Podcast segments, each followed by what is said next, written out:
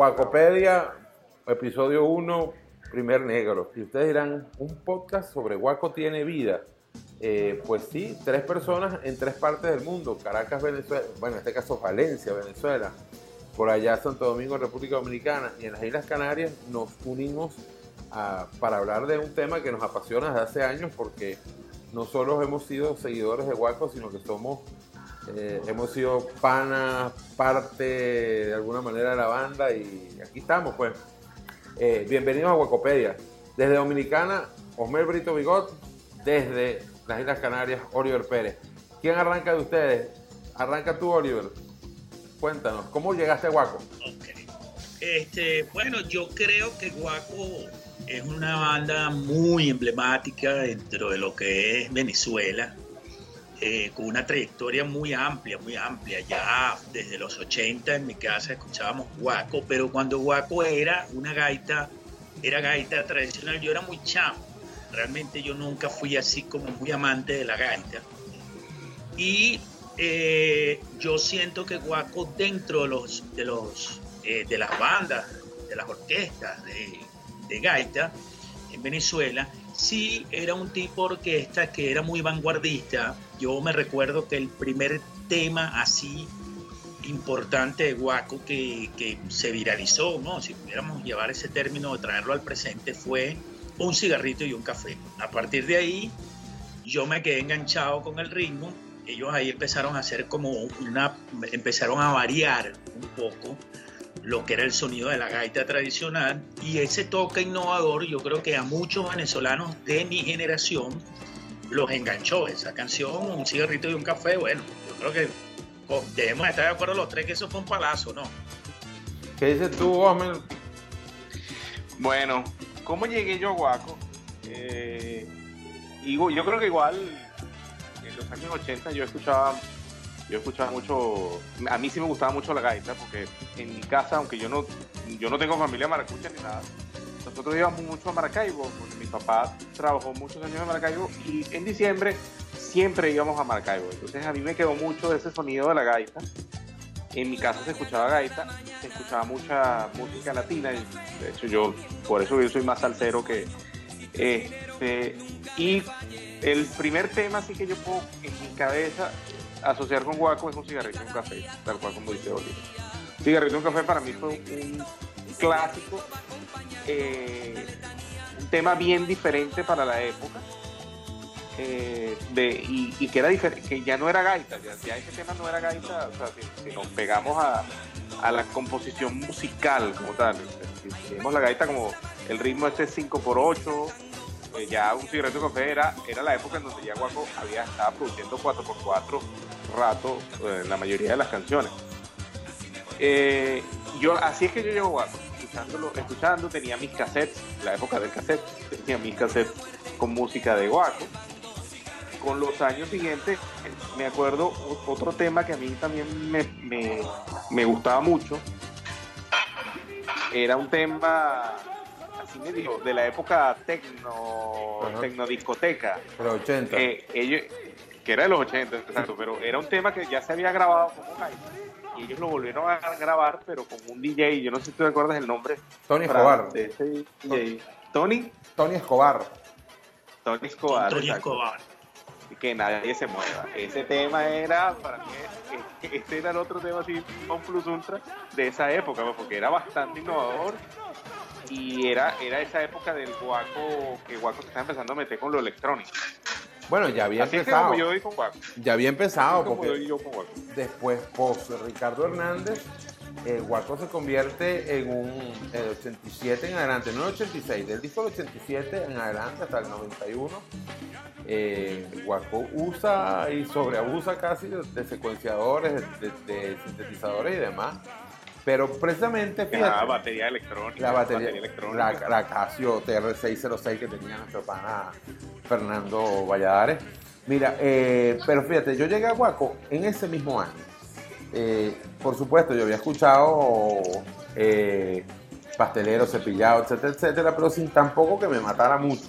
en el año 84 eh, sonográfica firma Guaco y por supuesto sale ese discazo que es Guaco es Guaco y eh, a mí me, me engancha es un tema, el último tema del disco de Guacos Guaco, eh, Rumba de Tambores de Ricardo Hernández, cantada por Ricardo Rumba de tambores. Y ese es el tema que me engancha a los guacos y que me hace eh, aprenderme el disco.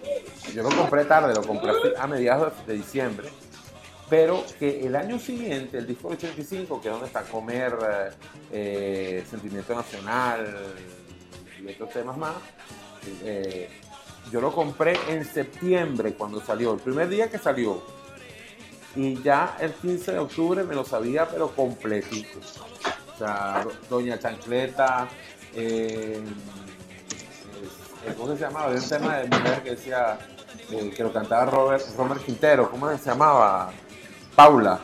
Eh, me gusta Paula, exacto, Paula de Romer Quintero. me gustaba, me gusta cómo lo hace, todos esos temas de la época, desde el último año de Ricardo Hernández Guaco, yo compré el disco a finales de septiembre y empecé.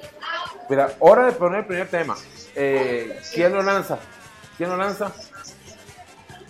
Bueno, eh, vamos, a darle, vamos a darle el honor a, a mi pana Osmel Brito para ver cuál es el primer tema que vamos a lanzar. Eh, bueno, el primer tema debería ser un cigarrito y un café, pues, ya que, ya que los tres nos mencionamos. Yo creo, yo creo que el supuesto. tema tiene que ser ese. Vaya, de Ah, 1984, tema- de 1984 Eh, un cigarrito y un de-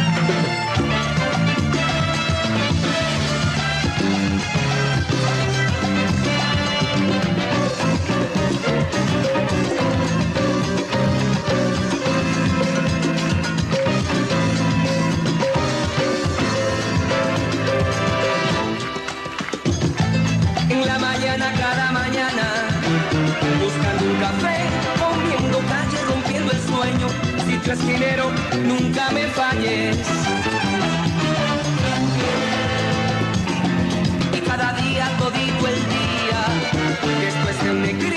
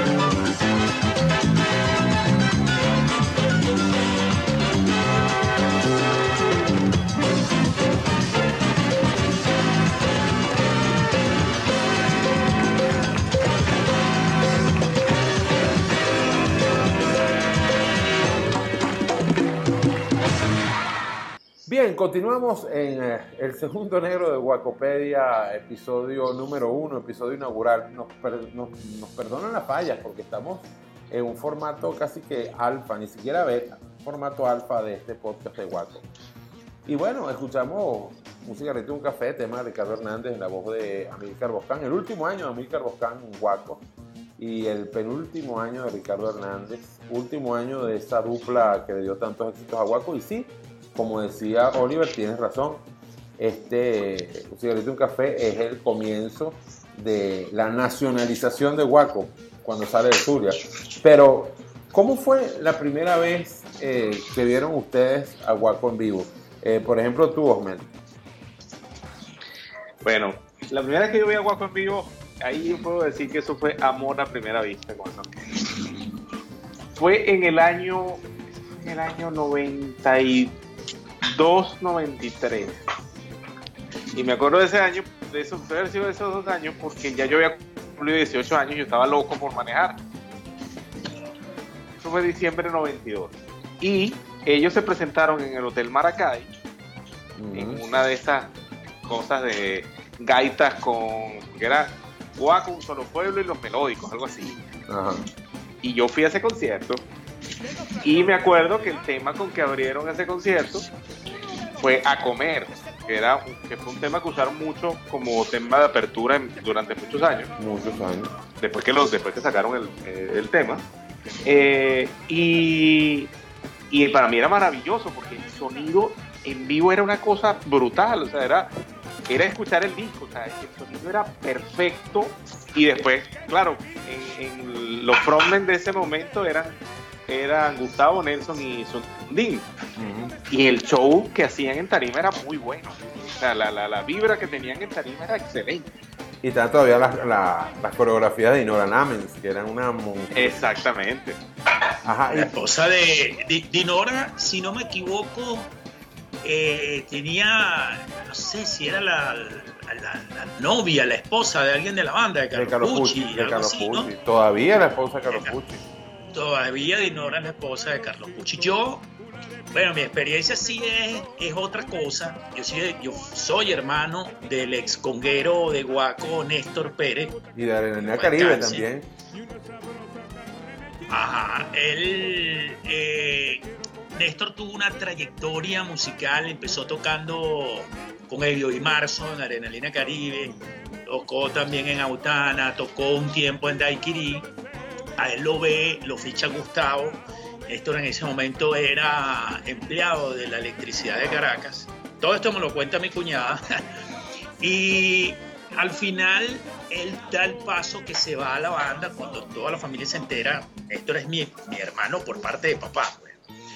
Eh, que nosotros nos enteramos, mi, otro hermano mayor y yo, que Néstor se había ido a Guaco, bueno, a partir de ahí, por lo menos mi hermano, yo no tuve tanta oportunidad así de ir a todos, todos los conciertos, pero sí me acuerdo que lo vi en el 91, 91, 92, en que era con Diviana, y como dice Osmel, la apertura era con A Comer, pero eso era espectacular, el opening era una cosa espectacular, ¿no? Y eh, me tocó, el, el, me acuerdo yo, en los 15 años, mi hermano estaba casado con Aldri Coromoto, ayer estábamos conversando de eso. Me tocó a mí asistir a los 15 años de, de la hija de Aldri y cuando vamos, la, bueno, la fiesta era en Casa de los Guacos. Estaban recién sacando el disco de Triceratops. Y más que un 15 años, eso fue una fiesta de músicos. Estaba Carlos Pucci, eh, estaba Gustavo, fue, sí, yo me acuerdo estaba hasta en Barreto. Eso fue hace muchísimos años. Yo canté ahí parrandié hasta la última hora. O sea que en vivo, en vivo, hasta yo canté con ellos, porque yo les hice el coro en esa, en esa fiesta, ¿no? Pero sí, yo, yo coincido con Osmel que este, ese opening era bestial. Eh, Sundin le, le imprimía una, una, cuestión ahí con el tema del baile a la banda buenísima. Además que Sundin tiene una voz, Dios lo tenga la gloria también, muy hermosa, Sundin, de, muy, de mucha melodía. Y bueno, con la llegada, o, digamos que cuando ya llegan, eh, eh, o sea, que le hacen estos cambios a la banda, que le empiezan a meter la batería, Néstor le mete la tercera conga, en el disco eh, ya con Tricera, cambian los coros y todo eso. Pero sí, yo también opino lo mismo de Don Mel, eso fue amor a primera vista. Mira, yo, yo a mí me pasó una cosa interesante. Yo no había visto a Guaco en vivo. Mi relación con la gaita eh, viene por mi relación con los melódicos. Mi papá fue abogado de orquesta y, socio de muchos negocios de Renato Capriles durante muchos años. Y por supuesto íbamos a las fiestas de Discomoda, que era el sello disquero que grababa los melódicos y que tenía a Cardenales del Éxito y a muchos grupos gaiteros fichados. Pero en sus fiestas también iba Maracaibo 15, que era de Foca Records y que Maracaibo 15 tiene un, un cuento interesante que algún día echaremos acá sobre dos, dos temas que tienen que ver con Guaco. Eh, Amparito, que no la grabó Guaco, aunque oficialmente la ensayó primero Guaco, después de echar ese cuento, Exacto. y Muñeca de Simón García, que la grabaron los Guacos, un disco que nunca salió y la pegó después fue realmente eh, Betulio con, con Maracaibo 15. Pero la primera, entonces Uy, la, primera vez que yo vi a los Guacos en vivo fue el 30 de diciembre de 1988.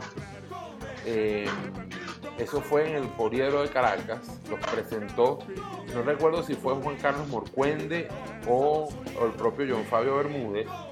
Eh, estaba empezando es- Éxito 107.3, la primera FM eh, comercial en Venezuela.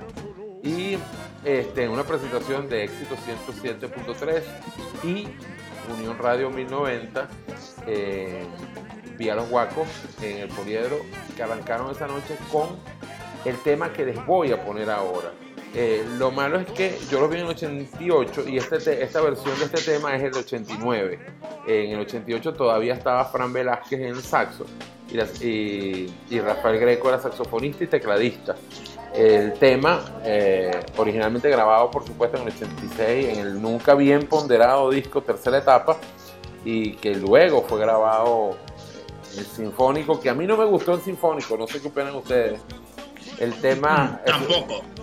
eso Yo es- creo que ese, ese, ese, ese, ese, ese disco es, un- es digno para hacerle solo un podcast ¿Cómo no? de análisis. ¿Cómo no? Pero vamos a escuchar, vamos a escuchar Aguas de Cristal de Guaco, que fue el primer tema que yo vi en vivo de la banda cuando se arrancaba el show con ese tema y al regreso más de, por supuesto, Guacopedia, episodio número uno.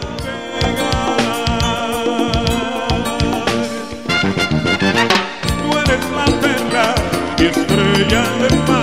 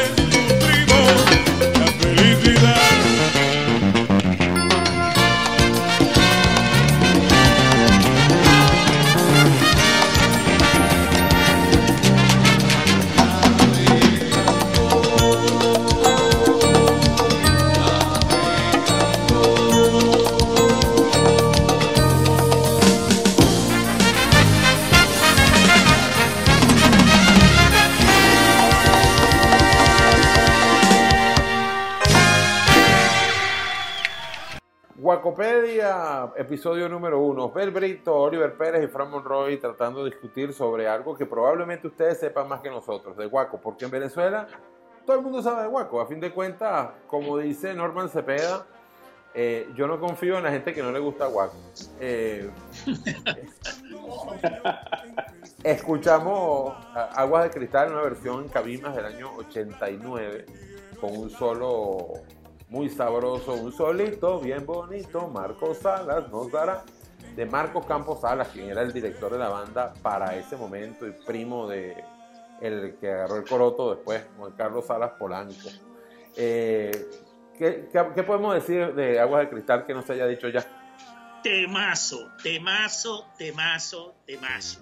Eh, todas las versiones que han sacado de Aguas de Cristal han sido un temazo. Yo tengo en mi Instagram una, una porción de un concierto que dieron en el 2012. Todavía estaba Ronald Borjas dentro de la banda como vocalista, donde sale Julio Flores en esa canción haciendo un solo de saxo y desde que entra, o sea, desde que baja la banda y le dan la entrada al solo de saxo y se suben al chapeo en el timbal y después la orquesta se va arriba con los metales, o sea, es una barbaridad, una barbaridad. Esa banda, o sea, por algo la super banda de Venezuela, el sonido se escucha gordo, grueso, consistente. Este, esa canción es, yo creo que si yo tengo que nombrar tres, cuatro canciones de Guaco, esa debe estar entre esas tres, cuatro que es mi preferida. ¿Qué dices tú, man?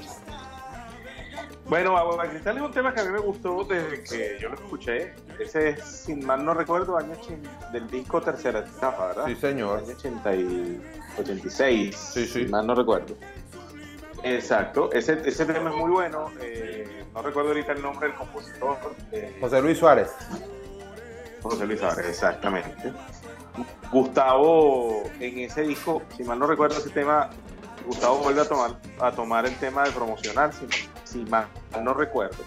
Si mal no recuerdo, ese fue el promocional de ese disco. No, ese no más cómico. Eh, E- ese no fue. ¿Ese no fue? No, fue, para Caracas fue Margarita Valls.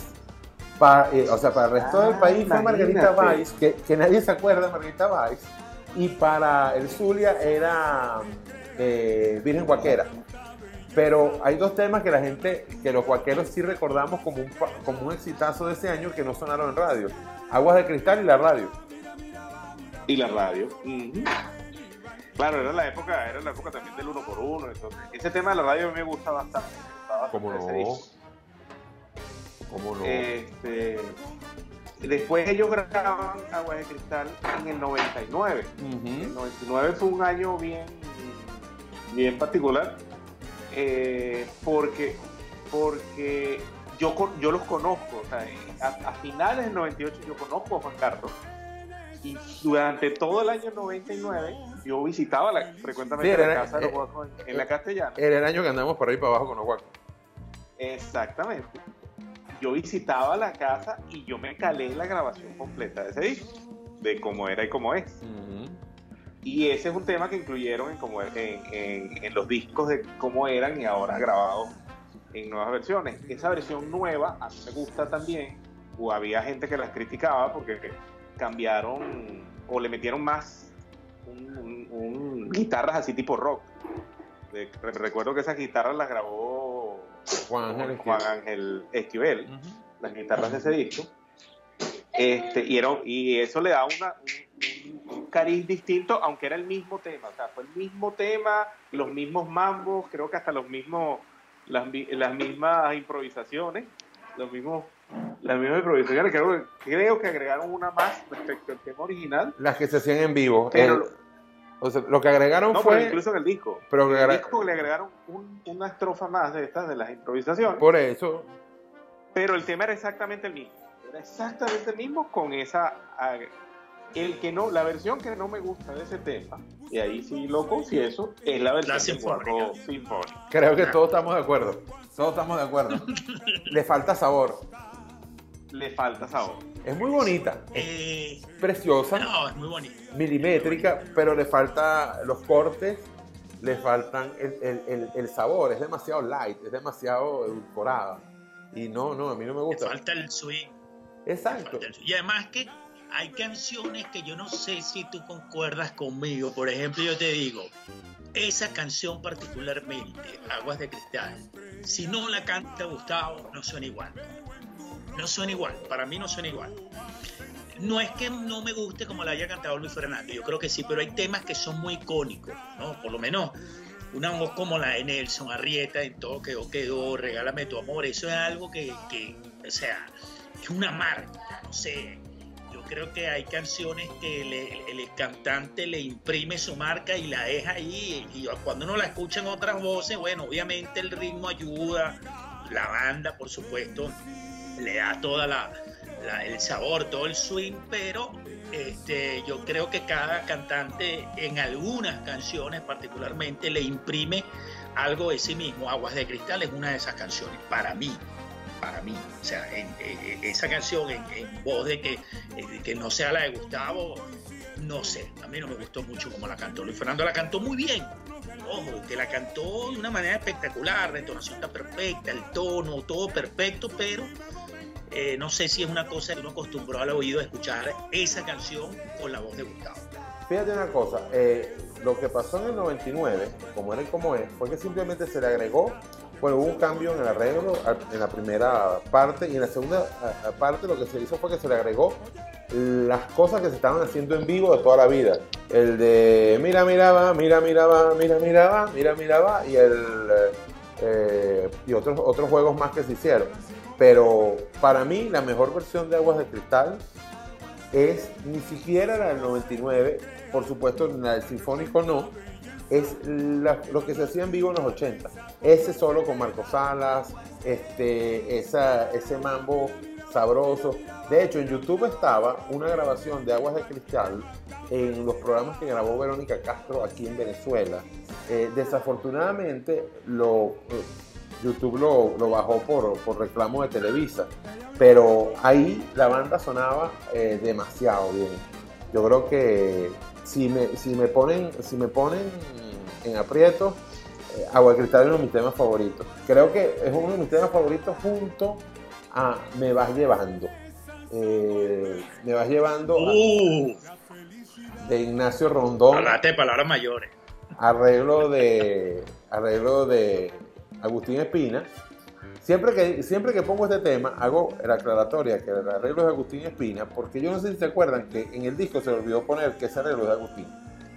El- y que tiene el mambo más sabroso de los guacos, a pesar de que la partitura de metales es una hojita nada más. O sea, tú agarras, me vas llevando, la partitura de metales es una hojita nada más. Y tiene el mambo más sabroso de los guacos. ¿Tú qué opinas, Homero? Sí, me va llevando, es un tema desde la época que salió, ese está en Guaco 90, ah, no sí, recuerdo. 1990, 1990. Exactamente, de hecho hay un video por ahí en YouTube que lo, que lo, que lo publicaron, lo publicó también Fernando y después Gustavo lo, también lo, lo publicó en su Instagram, eh, eh, en Radio Caracas Televisión, donde Sí. estábamos en, un- en algún programa especial de Radio Caracas, porque por la escenografía se notaba que era probablemente algún de esos premios que, que se inventaron los canales de televisión. Este, y Guaco tocó ese, este, eh, me va llevando muy buen tema. Era el Guaco, era la época del Guaco electrónico. Ahí estaba la, famosa batería electrónica. Y de hecho, hay una anécdota ahí de ese video que Fernando lo publicó. Fue por, la, por el estilo de tocar la batería que, que usaba en ese momento. Hay una forma de agarrar las baquetas en la batería, no me sé la, la terminología técnica, que la agarras no con la mano completa, sino la agarras Así. como que de lado. Y en esa época Fernando estaba usando ese estilo de, de, de- de atacar las baquetas. Que la más, batería. más comentaba que no era tan, que era más rockero, exactamente. Y el, Sí, ahí yo, cre- yo, yo creo que a veces, eh, o por lo menos en esa, eh, este Valladares colocó hace, no sé, como un año sería, una foto donde salía todo lo que era la percusión. Salía él, salía Néstor, salía Francisco Luján, salía este, Julio Rivera y salía, yo no sé si ustedes conocieron a Morris Veroe, ¿Cómo el no? bajista. Claro, claro, claro que sí. Ah, Esto pana, esto loco, Morris. Entonces, él de- decía Luis Fernando que había, y uno ve, se ve que es un- en una en un break así, un ensayo, no sé si sería de un concierto, y él decía, oye, eso era magia. O sea, nos entendíamos perfectamente, todo coordinaba perfectamente. Yo creo que hubo en, ese, en esa época una apertura de la banda a innovar. Obviamente yo creo que unas innovaciones salieron mejores que otras. Ese tema de la guitarra eléctrica como que nunca cuajó, nunca terminó de cuajar, no, no era como lo, lo, que, lo que se asentó dentro de lo que la banda inventó. Eh, pero de todas esas innovaciones yo digo que en balance lo que ha salido de ahí es una maravilla, o sea, una maravilla. ¿no? Vamos a escuchar otro opinión. tema, Oliver. Este tema te toca presentarlo a ti o te toca ponerlo tú, eh, que no has puesto un tema. Cuéntame, ¿qué vamos a escuchar? Bueno, justamente vamos a escuchar Me vas llevando del año 1990. Vaya, esto es eh, Guacopedia, por supuesto, episodio número uno.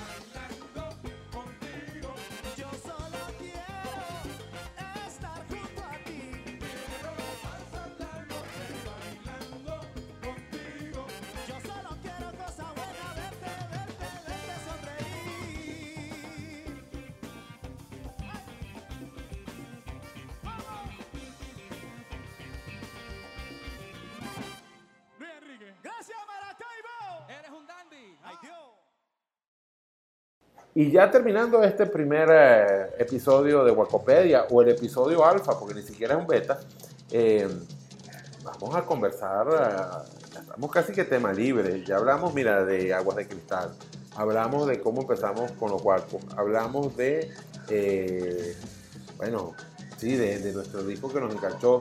Eh, ya estamos casi que terminando. Yo particularmente quisiera en este último negro rendirle un homenaje a dos de los guacos fallecidos. Bueno, ya hay varios fallecidos. Está Roberto Morillo, eh, eh. Gustavo Aranguren, eh, mi pana Germán Quintero, que me dolió muchísimo. Germán Quintero. Porque con Germancito hablé eh, un mes antes de morir.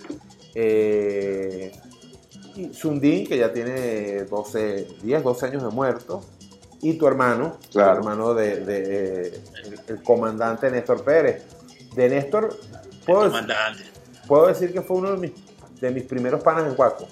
Él y Fernando Valladares. Después Norman, Juan, eh, Nelson, Jorge Luis. Pero uno de los primeros panas que tuve yo en, en, en- en Guaco fue Néstor Pérez. Y que Néstor a veces no, la gente no recuerda que estuvo en Jarana y que estuvo en, Sí. en Adrenalina Caribe. En el primer Adrenalina Caribe, que era un- Adrenalina Caribe. que era un camión, era un, eh, un adrenalina caribe donde estaba Ilan, donde estaba Melissa, donde estaba Sergio Pérez y donde estaba Evio. Eh, y la, la percusión era Néstor Pérez, el comandante. Ese, El ese, comandante. ese comandante se lo puso Carlos Pucci o se lo puso Daniel Somaró. ¿Quién le puso ese sobrenombre? Yo creo que fue Carlos Pucci. Yo creo que fue Carlos Pucci. Y el. Y Me parece que fue Carlos Pucci. Sí, yo creo que en esa época también en Venezuela se dio, en la época de, de marzo de Adrenalina Caribe. Tú escuchas hoy las canciones de Adrenalina Caribe, brother, y eso es, es un palo. O sea, o sea, hay canciones de Adrenalina Caribe que son un palo. Este, ahí eh, Elio y Marzo era vecino de ahí de esa ría de Néstor. De hecho, en YouTube hay un homenaje que se le hizo en el 2015 en Sarría, donde sale Elio Di Marzo y la gente que lo acompañó durante su trayectoria como músico, que le hacen un homenaje a Néstor. Y bueno, de verdad que para mí muy, muy honrado de que cerremos este primer programa, este alfa, como dices tú, porque ni siquiera es beta, con un tema en honor a Néstor y a Sundin, que fueron compañeros en la banda. Y, y un tema bellísimo, no sé, que lo anúncialo tú mismo. Ya va, pero vamos a conversar un ratico, no vamos a, no, no vamos a verdad, verdad, sí. Homer. Ah, ok, ok, ok, yo pensaba que nos estábamos despidiendo. No todavía, no todavía. Está, está largo, pero no está tan largo. No está tan largo. Este tema que sonó ahorita, eh, yo creo que esa versión que grabaron en el Huaco Histórico en el 2013, recientemente, hace unos ¿qué? siete años, fue, fue bestial lo que hicieron con los coros. Fue bestial que hicieron con los coros. Esa, eso de meterle los dos coros y meterle eso- ese corte que le metieron ahí, de verdad que ese es uno de los grandes temas también que ha, que ha, que ha, marcado a la, a la banda, que, que mucha gente se identifica. Yo creo que hay unos temas de Guaco que pasaron a ser patrimonio de, de, de nuestra ve- venezolanidad, pues. Y me vas llevando sobre todo la parte de. Ah, caramba, se me cayó la conexión. No puede ser. A ver, a ver, a ver. No, aquí estamos otra vez conectados. Esto pasa cuando Aquí estamos. aquí estamos. Recuerden, este podcast se está, eh, se está generando a tres vías. Dos que están en islas y uno que está en tierra firme. Desde Valencia, desde República Dominicana y desde eh, las Canarias. No está Las fácil. Islas Canarias. No está fácil. Este, pero fíjate, no, no vamos a poner, escuchamos fue no el de Huaco Histórico, sino escuchamos el Me va, Me va llevando. Pero todavía no sabemos qué versión es. Déjame ver cuando, cuando hagamos la postproducción. Homer, eh, esas cosas pasan hasta, las mejores, hasta los mejores podcasts del mundo. Eh, Homer, eh, Ajá. ¿qué tema te gustaría a ti arreglar de Huaco? O sea, que tú agarraras un tema que no te gusta como suene y arreglarlo al- al estilo tuyo. Eh, me estás metiendo en un berenjenal porque, bueno, es la reglista estrella es mi buen amigo Juan Carlos Sala, por lo menos la reglista estrella de los últimos años. Pero yo diría que si a mí me preguntaran eh, un cigarrillo, un café, el original, yo lo arreglaría y lo pondría al sonido actual. Obviamente, eran dos épocas. El cigarrito y un café de- del 84 era, era un reflejo de lo que era la salsa en ese momento, la salsa de meterle violines. Y Ricardo lo arregló en su momento. Ricardo era la arreglista estrella de ese momento. Lo arregló a lo, a lo que él, a su contexto. pues. O sea, le metió violines, le metió eh, los metales, ya, ya era la época, Guaco acababa de estrenar metales en el, en el disco 83, Ujú. una sección completa, porque porque ya Fran venía desde Fran Ten- Velázquez. tenemos que echar ese cuento. Venía por- como desde el año 80. ¿Cómo? que tenemos que echar ese cuento de cómo llegaron los metales completos a Guaco. Exacto. Eh, ¿Te acuerdas? Este, La anécdota de la... pero este, la anécdota de, sí, sí, esa, esa me- esa me acuerdo. Pero lo que te decía de, de ese tema, o sea, si me dijeran, ¿qué tema te gustaría arreglar de Guaco? Arreglarlo usando el término arreglo como... como Versionarlo. Versionarlo, yo, yo tomaría un cigarrito y un café. Ajá, y No es que no me guste el original, pero yo creo que, en- de hecho, el arreglo que le hace Juan, que le hizo Juan posterior, que es el que usan en, en tarima en vivo, eh, es, un, es un arreglo muy bueno. Yo lamenté mucho que no incluyeran ese tema en como era y como es. Eh, y según con- conversaciones así, pues yo, yo pregunté, ¿y por qué no y un café con, con lo emblemático que era el tema?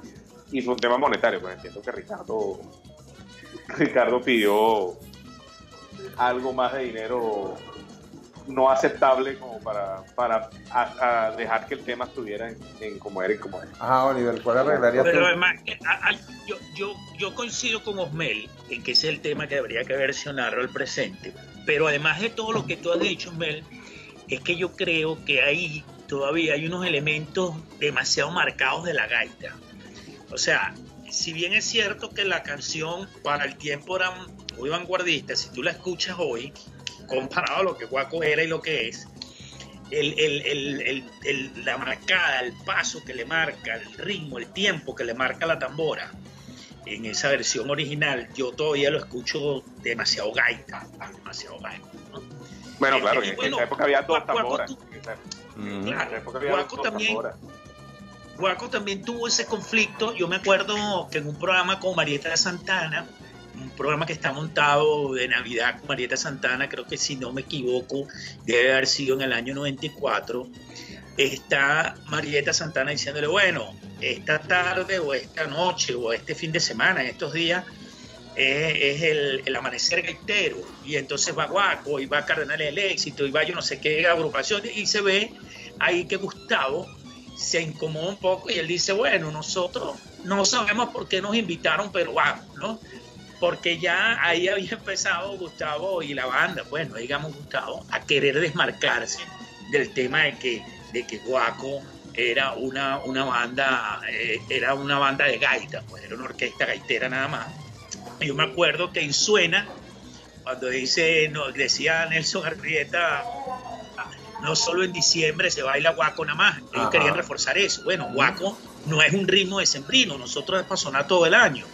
Y, y eso, eso, eh, yo creo que eso también le generó dentro del mundo de la gaita cierto malestar a los gaiteros tradicionales y a muchos maracuchos rajados, de que bueno, o sea, este, ¿sabes? No? Esta banda que era una, una orquesta de gaitas y no sé qué, y entonces eh, ese desmarque muy elegante que intentó hacer la banda, que lo hizo finalmente. Si te das cuenta, al final lo hizo. ¿no? Ujú. Eh, no era muy comprendido por los críticos, No por sus competidores, No fue. por, por otras bandas. Pero yo creo que esa canción, para cerrar, sí todavía tiene muchos elementos del, del guaco tradicional. Ahí era como que estaba haciendo la transición, pienso yo. Sí, bueno, ya ahí empezaba. Bueno, vamos, ahora sí vamos a cerrar. Y eh, vamos a escuchar un tema. Eso sí, tienen 30 segundos cada uno para hablar del tema, porque se me están yendo muy, se están hablando mucho. Se nos van, nos van a cambiar, a menos mal que este no es un programa de televisión ni de radio.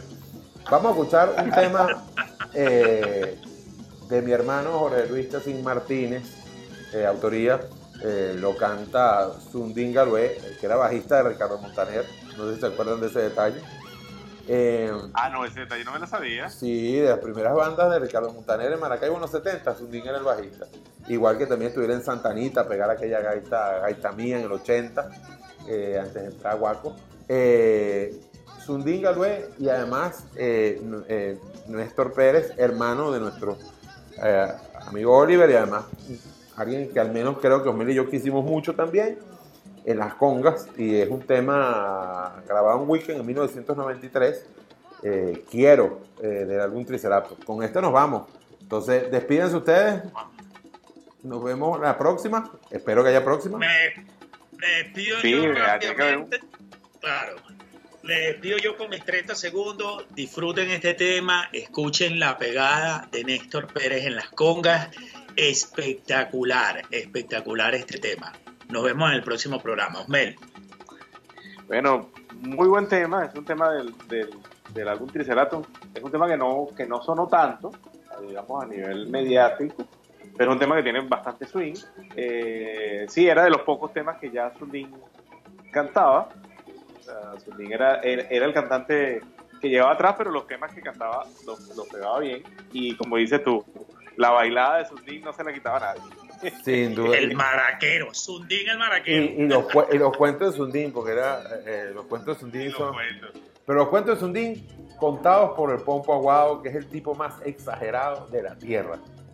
Sea, si ustedes si ustedes quieren morirse de risa, eh, o sea, si quieren, pero mearse de risa, una conversa de media hora con el Pompo Aguado y te da de todo. Entonces, desde Dominicana, hombre, Bueno, señores, bueno, muchísimas gracias a, to- al- al- a ustedes por esta iniciativa y bueno, quienes nos escuchen, ojalá disfruten nuestros comentarios de, de este tema que nos apasiona. desde por allá desde Canarias, No, bueno, me despido. Nos vemos en la próxima oportunidad. Y a ustedes, gracias por la invitación y la iniciativa.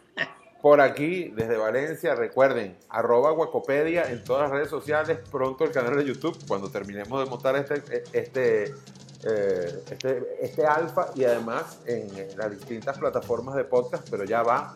Acuérdense, estamos, este es la versión alfa.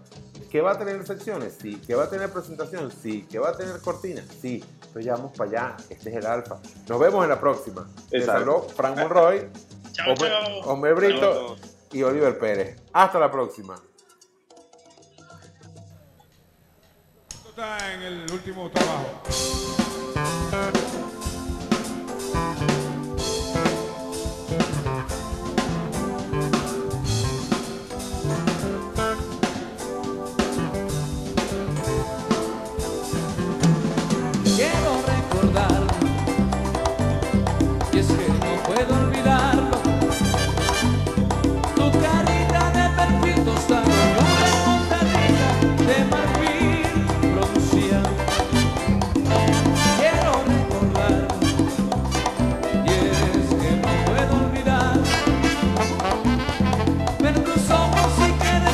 do